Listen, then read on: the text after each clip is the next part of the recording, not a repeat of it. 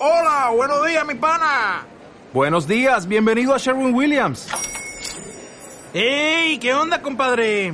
¿Qué onda? Ya tengo lista la pintura que ordenaste en el ProPlus app. Con más de 6.000 representantes en nuestras tiendas listos para atenderte en tu idioma y beneficios para contratistas que encontrarás en aliadopro.com. En Sherwin Williams somos el aliado del PRO.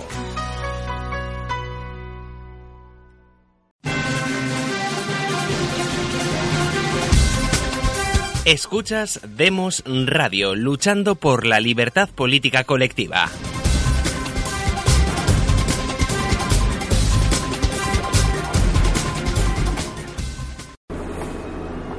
Bienvenidos de nuevo a Arte y Etos. Como vimos en anteriores programas, existe una constante histórica. Cuando una generación se interesa por el estudio de los clásicos griegos y romanos, casi de inmediato aparece un florecimiento en las artes, las ciencias y las letras. Exactamente esto ocurrió con la Ilustración francesa. Dio lugar a un movimiento artístico denominado neoclasicismo, aunque como veremos más adelante, no fue el único movimiento al que dio lugar. Ocurre con los clásicos griegos y romanos, igual que con la lámpara de Aladino. Cuando se los acaricia sabiamente, aparece el genio. Para hacernos una idea del respeto que tenían en los revolucionarios franceses en su inicio a los clásicos griegos y romanos, baste señalar que los restos mortales de Voltaire fueron trasladados solemnemente mediante una ceremonia espectacular al Panteón de París. El maestro de ceremonias de esa ceremonia espectacular fue un pintor revolucionario, Jacques Louis David, al que denominaremos David y del que hablaremos en este y en el siguiente programa. Marx dijo que los revolucionarios franceses habían hecho la revolución disfrazados de romanos. Al mismo tiempo, los revolucionarios franceses dijeron que el mundo había estado vacío desde Roma. Del cultivo de los clásicos aparece el elogio a Homero, de Ingris, y es un nuevo modo de ver el arte, el clasicismo. ¿Cómo pensaban los revolucionarios al inicio de la revolución? ¿Qué ideas inspiraron sus actuaciones? ¿De qué sirvió la Revolución Francesa? Estas son las preguntas que nos vamos a hacer a lo largo de este programa y del siguiente. Ingres rinde homenaje a un Homero deificado, junto con la Ilíada y la Odisea. Su nombre, el nombre de Homero, está en el arquitrabe del templo. Junto a Homero está Rafael, Miguel Ángel, Molière, Alejandro Magno, Aristóteles.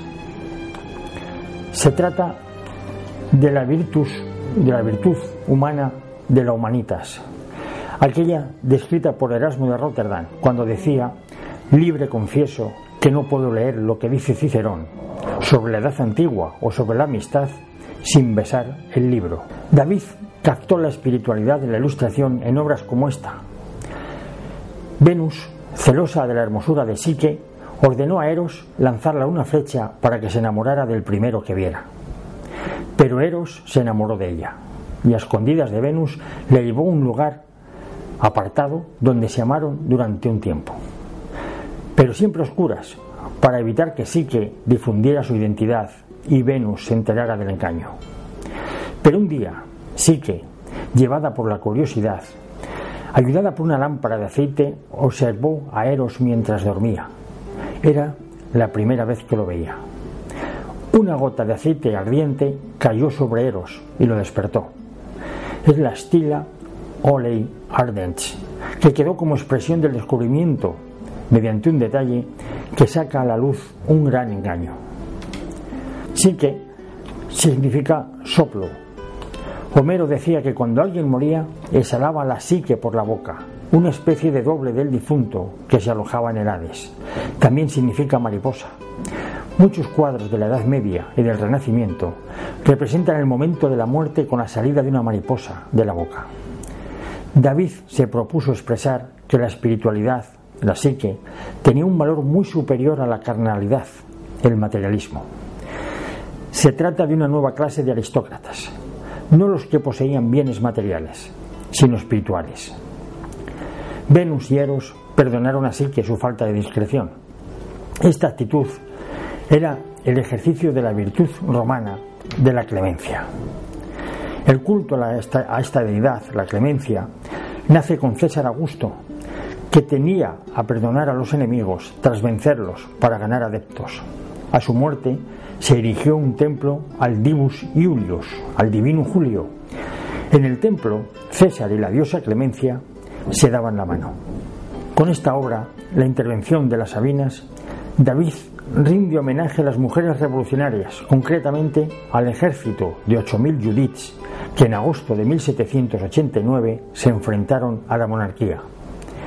Se basa en una historia romana. Rómulo, el fundador de Roma, invitó a los habitantes del pueblo de Sabinia a unos juegos deportivos. Estos acudieron con sus mujeres. Tras los juegos, cada romano raptó a una mujer. Años después, los sabinios quisieron vengar la afrenta y rodearon a los romanos en el Capitolio. Las mujeres sabinas se interpusieron entre ambos ejércitos para que dejaran de matarse. Si ganaban los romanos, perdían a sus padres y hermanos. Si ganaban los sabinios, perdían a sus maridos y a sus hijos. Estas razones trajeron la reconciliación. El 5 de octubre de 1789, mujeres parisinas marcharon sobre Versalles bajo la lluvia. Allí se alojaba Luis XVI. Azuzadas por el hambre, sitiaron el palacio y solo la habilidad de Lafayette impidió un magnicidio. Hubo algunos asesinatos, algunas linternas, que así llamaban a las cabezas cortadas prendidas de las picas, pero las 8.000 Judith, acompañadas de miles de revolucionarios, volvieron a París con la familia real para que residiera entre el pueblo, en las Tullerías. Fue la pérdida del autorista real. Una monarquía sin legitimidad está carcomida en su interior. Era el principio del fin. A partir de ese momento, el rey estaba a merced del pueblo. La monarquía estaba ya muerta, mal enterrada, pero muerta. Las Judiths llevaron al rey a París para que estuvieran rodeados por el pueblo, no en Versalles, donde estaban rodeados por los aristócratas. Los soldados y sansculots llevaban panes ensartados en las picas y acompañaban al rey diciendo, amamos al rey con un amor sin igual, porque vive en nuestra capital. O también a París traemos al panadero, la mujer del panadero y su niño. Recordamos que lo que habían ido a pedir a Versalles era pan. Uno de los mejores generales de la historia fue Belisario, a quien David rinde homenaje en esta obra. Su, historia como general es solo comparable a Alejandro Magno, o la de Julio César. Conquistó para Justiniano casi todo el imperio romano de Occidente. Aún así, y quizá porque le usurpaba el protagonismo, Justiniano no le apoyaba con firmeza. Incluso llegó a obligar a Belisario a pagar su propio regimiento. Al final de su carrera, Belisario fue juzgado y condenado por corrupción. Si bien los cargos no eran convincentes, habida cuenta de la envidia que le profesaba Justiniano. Aquí nace la leyenda de que Justiniano ordenó que a Belisario le fueran sacados los ojos y condenado a pedir un óvulo para Belisario.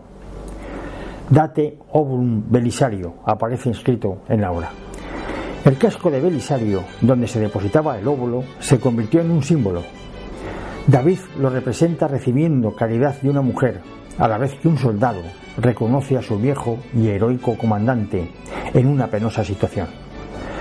Belisario es el perfecto ejemplo de quien sacrifica su vida para favorecer a otros. La lealtad estaba por encima de cualquier otra consideración. Esta obra también enaltece la dignitas, la dignidad, el orgullo propio, el, el prestigio adquirido a lo largo de la vida con una buena trayectoria, el honor, la dignidad, decía Cicerón, era la belleza del hombre, mientras que la belleza de la mujer residía en su encanto. También dignifica aquí eh, David la gravedad, la gravitas, es la responsabilidad, la seriedad, la determinación. Tiene que ver con el término griego arité, excelencia, una de las virtudes más apreciadas en Roma, junto con el deber, la pietas, la dignitas y la virtus, que es la valentía. La principal virtud romana, la virtus, era la valentía, porque sin ella no puede existir ninguna otra virtud. También dignifica o exalta la pietas, la sumisión, el patriotismo, la devoción a los padres. Es la pietas es el respeto a la tradición, y dentro de la tradición están los padres y está la patria.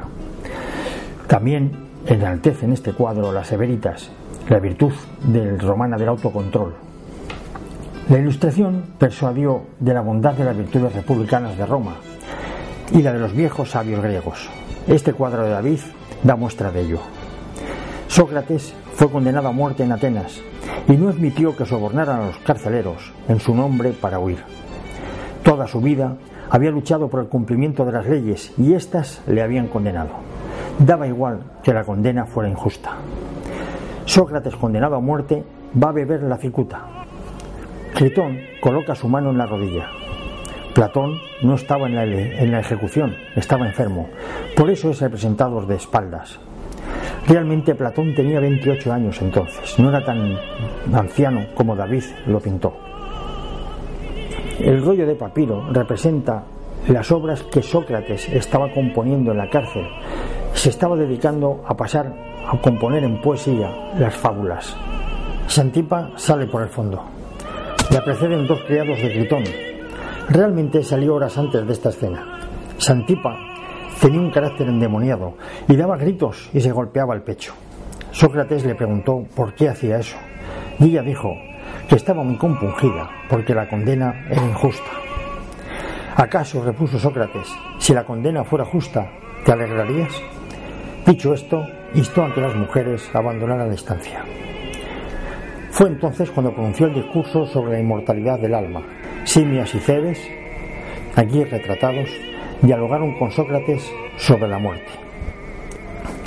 Cuenta Platón que bebió con una tranquilidad y dulzura maravillosas. Tras beber, Critón, que lo acompañó durante todo el día, abandonó la estancia, presa del llanto. Está sentado sobre el símbolo de Atenas, la lechuza. Apolodoro, solloza y llora a moco tendido. Fedón se tapa la cara para que no le vean llorar. Todo ello lo describe Platón. La lámpara encendida, el crepúsculo, indica que es la hora de morir. Es el momento en el que se había que cumplir la sentencia. Un miembro de la Junta de los Once rompe a llorar entregando la copa de Cicuta. Ni siquiera mira a Sócrates. Sócrates apunta al más allá. ¿Qué hacéis, queridos amigos? dijo Sócrates. He oído decir siempre que es preciso morir oyendo buenas palabras. Manteneos pues tranquilos y dad pruebas de firmeza. Él paseó y cuando dijo que le pesaban las piernas se tendió boca arriba, como le habían aconsejado. El miembro de la Junta de los Once que le sirve la cicuta le examinó los pies y apretándolos le preguntó si lo sentía. Y él dijo que no.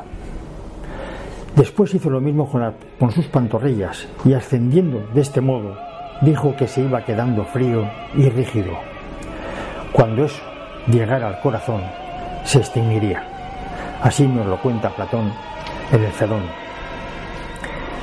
¿Qué no daría yo por la memoria de haber sido auditor de Sócrates, que en la tarde de la Cicuta examinó serenamente el problema de la inmortalidad, alternando los mitos y las razones, mientras la muerte azul iba subiendo desde los pies ya fríos? Esta es la elegía que dedicó Borges a Sócrates, titulada Elegía del Recuerdo Imposible. Siete años después de pintar este cuadro, Robespierre, tras perder una votación en la convención y adivinar cuál iba a ser su futuro, pronunció esta frase. Ya solo me queda beber del vaso de la cicuta. Esta frase la pronunció en el Parlamento francés, en la Convención. David, que era miembro de la Convención también, se levantó y dijo, si tú bebes esa copa, beberé contigo. Esta obra encargada por Luis XVI permitió a David un privilegio muy deseado por los artistas, alojarse en el Louvre. El rey quería, con esta obra, realizar una propaganda para establecer la lealtad hacia el Estado por encima de la familia o de la Iglesia. Esta obra fue realizada cinco años antes de la Revolución. Roma estaba en guerra con Alba Longa. Se decide para parar la batalla y resolver el conflicto mediante el enfrentamiento entre guerreros. Se eligen por parte de Roma a los hermanos Horacios y por parte de Alba Longa a los hermanos Curiacios. Corría el año 669 a.C. Una de las hermanas de los Curiacios, Sabina, estaba casada con, una, con uno de los hermanos Horacios, mientras que una de las hermanas de los Horacios, Camila, estaba prometida a uno de los Curiacios. La obra representa el momento en el que los Horacios se juramentan para defender a Roma por encima de los intereses familiares. Vencen los Horacios, pero solamente queda vivo uno. Todos los demás mueren, los tres curiacios y los otros dos Horacios. Camila está sentada con la mano en la cara. Sabina está recostada con las dos manos en los muslos. Viste de marrón. Es una curiacio, casada con un Horacio.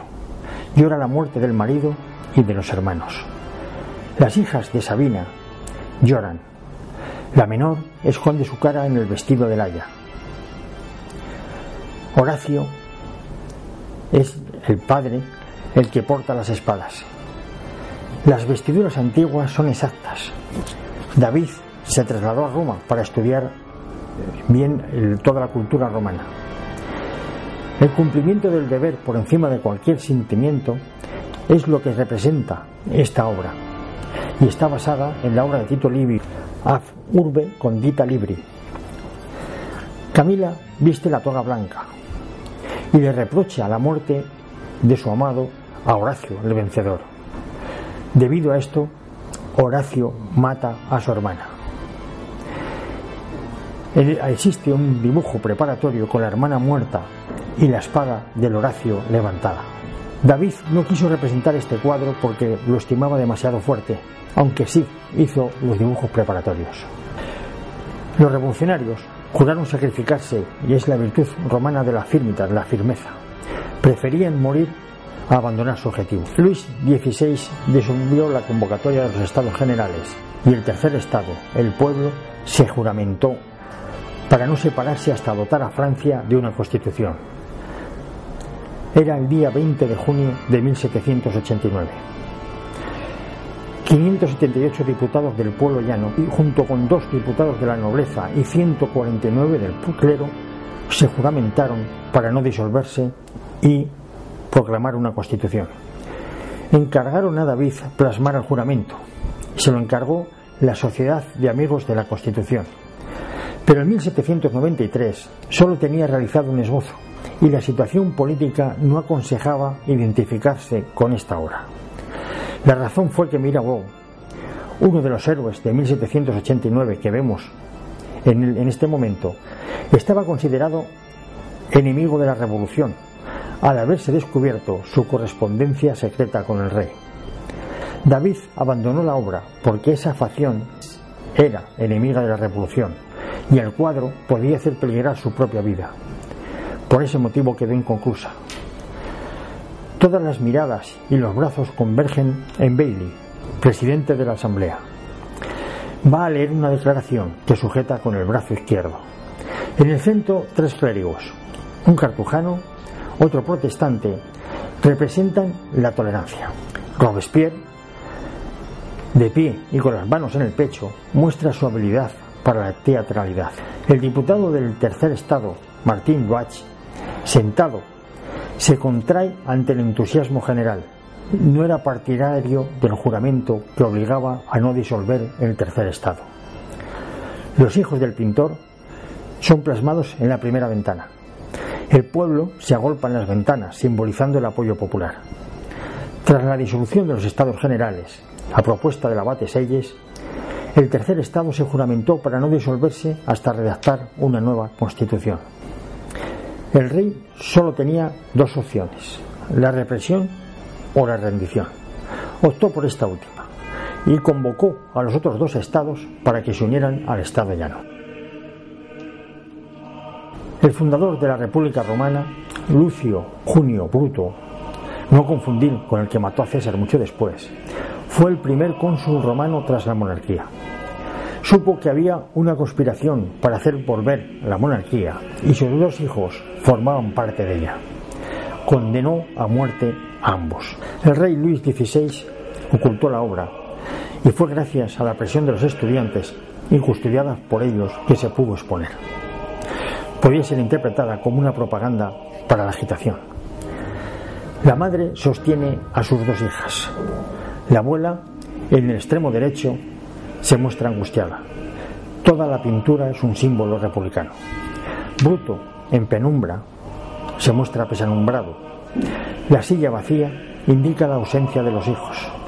La mano izquierda de Bruto arruga la sentencia. La mano derecha de Bruto se señala a sí mismo.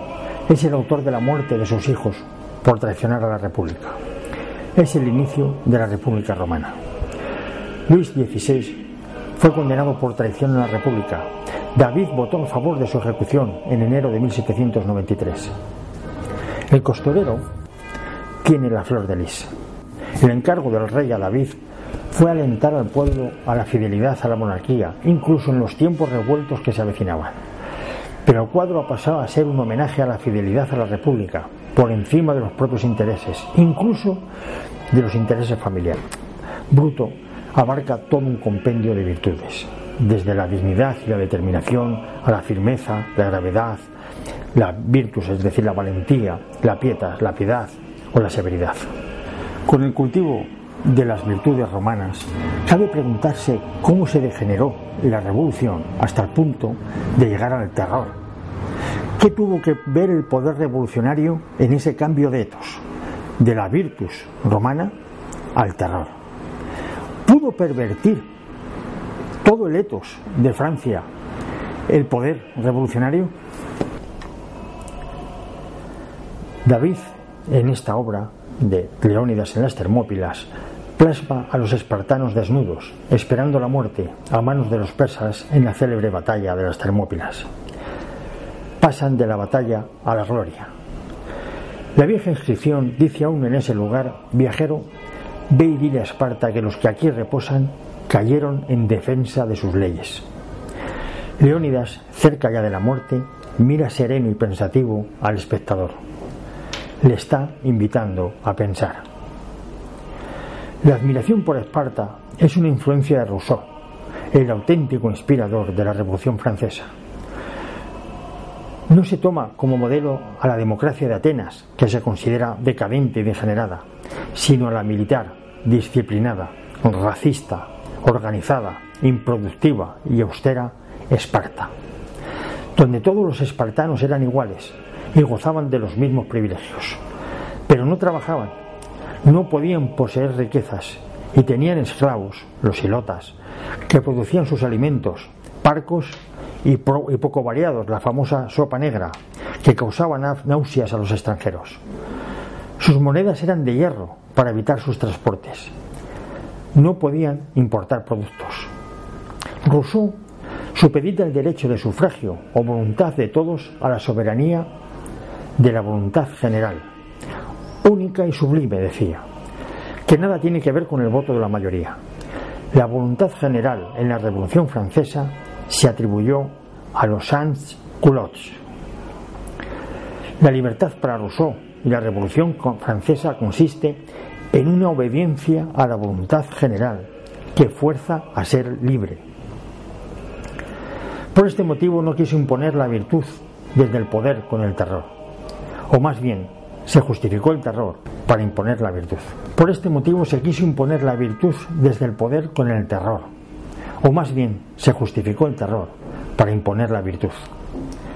De este modo, imponiendo la voluntad general, la de los sans se persiguió la igualdad a costa de la libertad. Rousseau plantea la existencia de una divinidad poderosa, inteligente, bienhechora, previsora y providencial.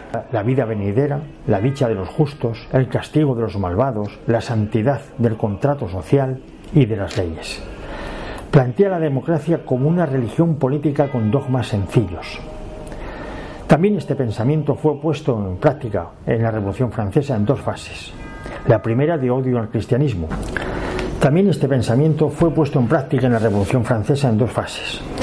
El primero de ellos la primera fase fue el odio al cristianismo, al catolicismo, y la segunda, la instalación del deísmo con la razón como diosa. Robespierre como sumo sacerdote y pontífice y David como maestro de ceremonias. Pero lo más grave es que Rousseau rechazaba la división de poderes. Por este motivo la Convención tendrá los tres poderes, el legislativo, el ejecutivo y el judicial. Este último fue el Tribunal Revolucionario. El Ejecutivo funcionaba mediante tres comités de seguridad, de salud y de educación. Robespierre presidía el Comité de Salud, al que pertenecía David, y estaban inspirados este comité por Marat, y es el que realizaba las listas negras para la guillotina. Si la teoría de la voluntad general es perniciosa, lo es mucho más la unificación de todo el poder en unas pocas manos. Pero quizá la peor influencia de todas de Rousseau fue el desprecio al arte y a las ciencias. Para Rousseau el arte y la ciencia no era un producto excelente de la razón humana, sino era un subproducto de la vanidad y el orgullo humano. Consideraba inmoral a los artistas y a los científicos. En un discurso de 1750 afirmaba que cuanto menos lugar ocupen las librerías y los lugares de esparcimiento, más se parecería una sociedad a esa Esparta, que es imposible citarlo bastante como ejemplo a seguir. Los frutos de este pensamiento no tardaron en hacerse notar.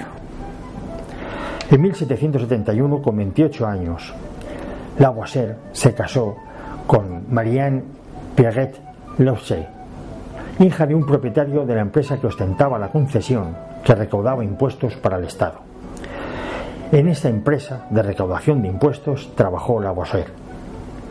La dote generosa de su esposa le permitió montar un buen laboratorio. Formó parte de la Comisión de Pesas y Medidas. Introdujo cambios en el sistema monetario y tributario su esposa se interesó por la ciencia y le ayudaba. Lavoisier fue un científico que dio un paso de gigante en la química. Descubrió el oxígeno, que dio paso a la química moderna. Comprendió la composición del agua, describió el nitrógeno, los ácidos, las bases, las sales, estudió la combinación de ácidos y bases, descubrió el principio de conservación de la materia, demostrando que al calentar carbonatos, como la caliza, perdían pesos, pero era por la pérdida de gases, que eran reabsorbidos por el agua. Lavoisier realizó experimentos que mostraban que el cuerpo de una persona se comporta como el fuego, consume alimentos y libera energía en forma de calor. El comportamiento de los materiales, al someterlos al calor, determinó la diferencia entre química orgánica e inorgánica. En 1793 fue arrestado por trabajar en el cobro de impuestos. Es como si hoy hiciéramos una revolución para redactar una constitución que separara los poderes y condenáramos a muertes a los inspectores de Hacienda. Antes de condenarlo a muerte por este motivo, el presidente del tribunal pronunció esta sentencia. La República no precisa de científicos ni de químicos no se puede detener la acción de la justicia. Fue guillotinado el 8 de mayo de 1794, con 50 años. La obra de David fue realizada solo cinco años antes de su muerte. Lagrange, físico, matemático y astrónomo, dijo, ha bastado un instante para cortarle la cabeza, pero Francia necesitará un siglo para que aparezca otra que se le pueda comparar. El poder se unificó en la Convención, en el Parlamento francés. Pero el Parlamento francés se formó con el 18% de los votos del censo. Es decir, nació con una ostensible falta de legitimidad. Pero recuérdese que la legitimidad para los revolucionarios no estaba en la mayoría, en la voluntad de la mayoría, sino estaba en la voluntad general. ¿Y qué era la voluntad general? Ellos entendían que era la voluntad de los sans culottes, de los descamisados, de los campesinos, de los obreros, de los desposeídos. Pero es obvio que si la convención nace con falta de legitimidad, la revolución francesa está condenada a muerte. Es solo cuestión de tiempo. El brazo armado de la voluntad general era la convención, el único poder. Se reunieron allí los tres poderes, el legislativo, el ejecutivo y el judicial, y no trataban de prohibir lo pernicioso, sino de imponer la virtud, que es algo totalmente diferente. La voluntad general, lo que llamaban la voluntad general, era la fuente de ética, de derecho y lo más curioso, la fuente de religión. Los ansculots, la voluntad general, no perseguían la libertad, perseguían la igualdad. Y para imponerla por la fuerza se utilizó la convención. La convención tenía el comité de salud o el comité de seguridad que se dedicaba a juzgar y ejecutar a los sospechosos de contrarrevolución. Uno de los miembros del Comité de la Salud fue nada menos que el pintor Jacques Louis David. David, formando parte de este, de este Comité de Salud, mandó ejecutar, por ejemplo, al marido de Josefina, que era viuda cuando después se casó con Napoleón. David fue pintor de cámara de Luis XVI, luego fue pintor oficial de la Revolución y por fin fue el pintor oficial de Napoleón. De su pincel vamos a recorrer todo el etos de la Revolución Francesa hasta la coronación de Napoleón. En un próximo programa seguiremos analizándolo. Muchas gracias. Gracias por escuchar Demos Radio. Síguenos en nuestras redes sociales, en Facebook y Twitter Demos Libertad, en YouTube Demos TV y en iVoox y Spreaker Demos Radio. Síguenos también en nuestra web elcrítico.org.